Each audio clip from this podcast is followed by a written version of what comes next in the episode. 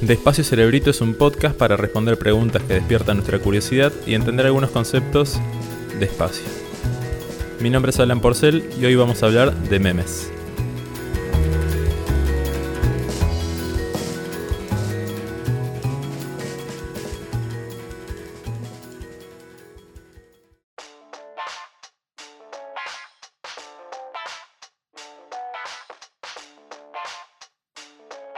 El concepto de meme fue acuñado por Richard Dawkins en su excelente libro El gen egoísta. Un meme sería el equivalente cultural de un gen biológico. Hablamos entonces de una unidad de cultura capaz de transmitirse y sobrevivir en un determinado ecosistema social. Los memes tendrían tres propiedades básicas. Longevidad, que es la capacidad para mantenerse en el tiempo. Fecundidad, esta capacidad para reproducirse y fidelidad al original en la transmisión, que sería la permanencia del núcleo de información a través de sus mutaciones. Los memes de Internet, de los cuales vamos a hablar hoy, tienen mucho de estas características que tenía el concepto inicial. José Haynes es periodista y trabaja muy seguido artículos sobre cultura pop y nuevas formas de expresión. Nos acompaña en este capítulo para hablar de memes. Bueno, yo creo por empezar que si te interesa la comunicación en alguna de sus formas, seguramente te vas a sentir atraído por el meme como formato comunicacional, porque es una forma novedosa de dar cuenta de una idea siempre atravesada por el humor. Eso por un lado. Y por otro lado, uno de sus grandes valores eh, diferenciales es que implica un conocimiento previo por parte del, de quien recibe el meme. Esto no quiere decir necesariamente que, que conozca el origen de la imagen, sino que cuando esa imagen, cuando esa imagen se resignifica como meme, el receptor ya tiene que entender esa lógica de resignificado. Entonces hay entre el emisor y el receptor opera un guiño que lo vuelve muy atractivo, sobre todo para las generaciones más jóvenes.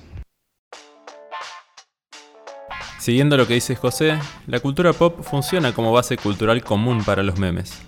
Se para como un lenguaje desde el cual podemos expresar ideas a través de referencias que van a ser comprendidas por los receptores. Mientras que los memes pareciesen triviales y mundanos, reflejan profundas estructuras sociales y culturales.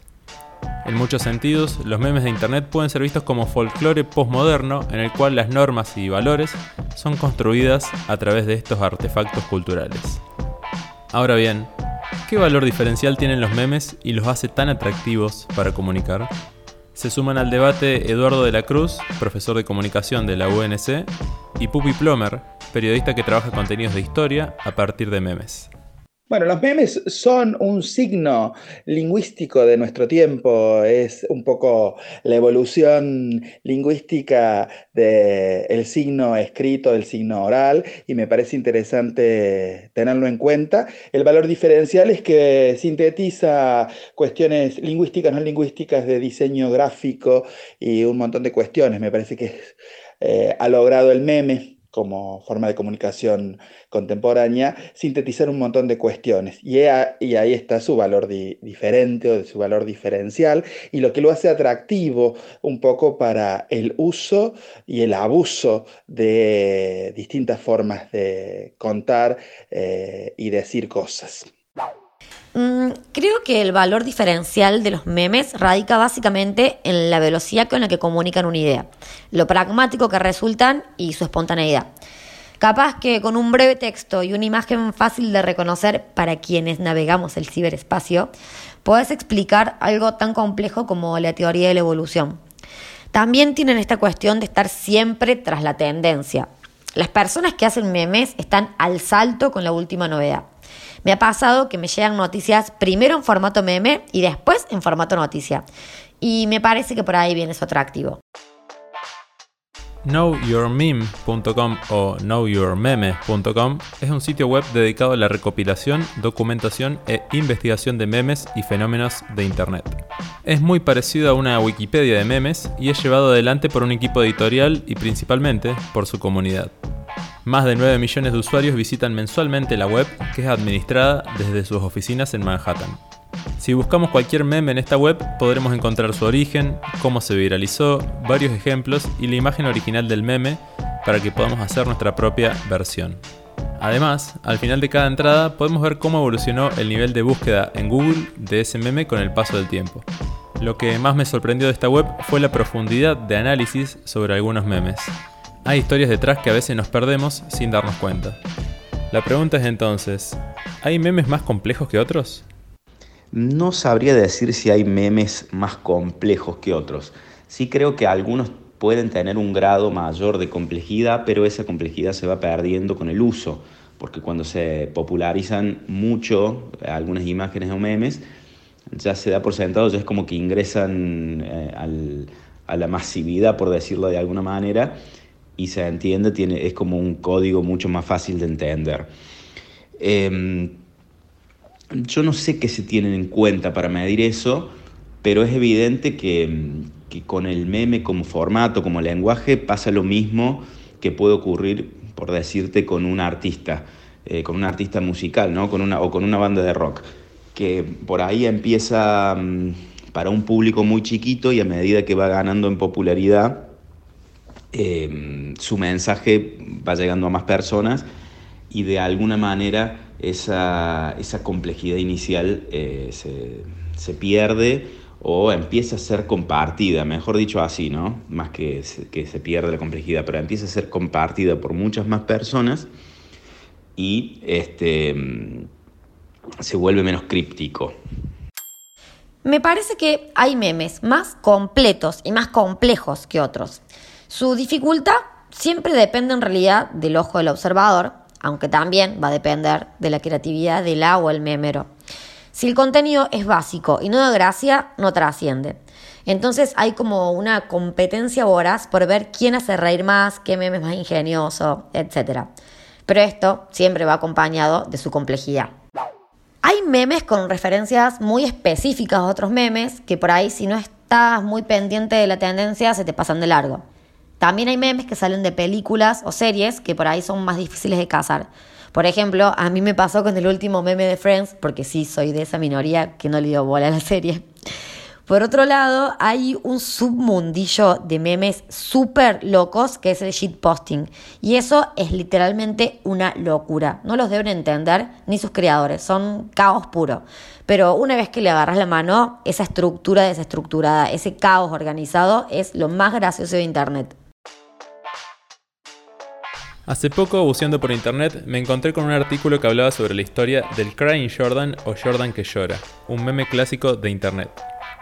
En el año 2009, Michael Jordan ingresó en el Basketball Hall of Fame en una ceremonia celebrada en la ciudad de Springfield.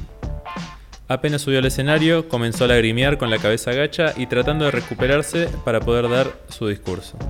A ese evento no podían entrar muchos fotógrafos y el único que pudo sacarle una foto en primer plano de su cara llorando fue Stephen Savoya de Associated Press.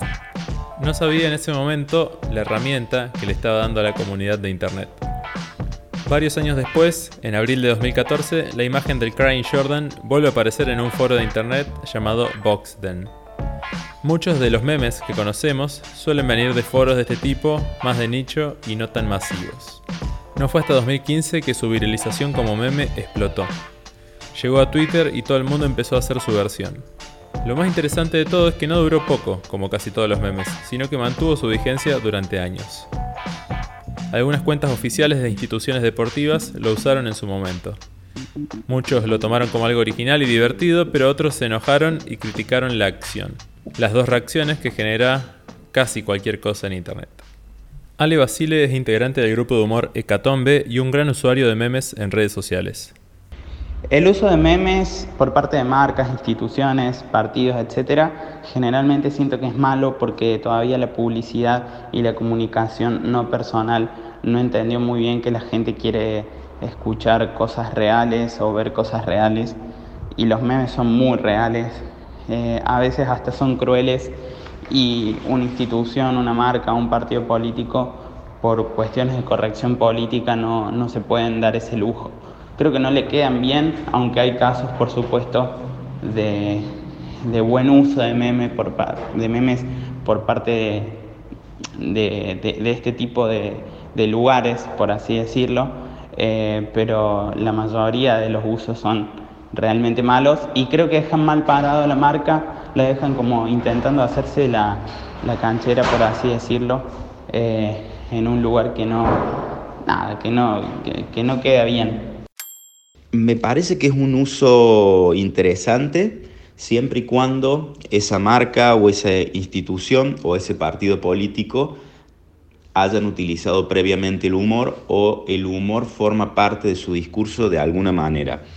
Si es eh, una institución muy seria y, o un partido político o una marca muy seria e intenta usar memes o empieza a implementar memes, eh, puede pecar de, para, para, usar un meme para responder, digamos, peca del señor Burns disfrazado de Jimbo en el sentido de que no entiende bien el lenguaje y no le está hablando ni a su comunidad y en ese intento de captar eh, otros públicos puede fallar. Si por el contrario es una marca o institución que está muy acostumbrada al uso de, lo cómico o de lo absurdo, eh, es un paso natural de los últimos años eh, comunicarse a través de memes, me parece algo súper natural. En junio de 2013 en Estambul hubo una represión brutal de la policía a manifestantes ambientales. Mientras que distintos canales internacionales cubrían el evento, la televisión turca pasaba un documental sobre pingüinos. Ese fue el origen del uso de los pingüinos como figura e imagen de las protestas contra el silencio y la censura de Erdogan, presidente de Turquía. Los memes políticos con pingüinos se hicieron algo común en ese país. Los memes, como todo fenómeno de comunicación, como todo signo comunicacional, tiene, tiene una ideología, tiene un mensaje, tiene una manera de decir cosas que están a la superficie, pero también hay una, por debajo o por detrás, también hay un montón de cuestiones para, para analizar y eso es lo que lo hace muchísimo más, más interesante. Así que me parece como como fenómeno comunicacional eh, digno de ser tenido en cuenta y por eso políticos, instituciones y medios lo utilizan también para, su, para reafirmar sus conceptos, para reafirmar sus mensajes y para decir algunas cuestiones que a lo mejor en formato de noticias, en formato eh, o en otros formatos no lo, pueden, no lo pueden decir. Así que eso me parece en torno a a este fenómeno nuevo, interesante, que viene desde los fines de los 90, pero que ah, se ha puesto más de moda a partir del 2005 y ha hecho furor dentro de los ámbitos de estudios académicos desde el 2015, 2016, donde con fuerza ya, ya hay gente que se dedica a investigar, estudiar y demás este fenómeno de las mediaciones y de la comunicación contemporánea.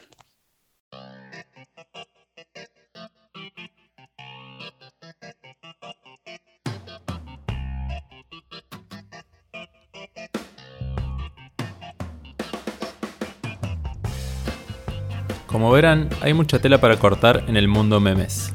Creo que son un elemento genial para comunicar ideas en los tiempos que nos impone Internet.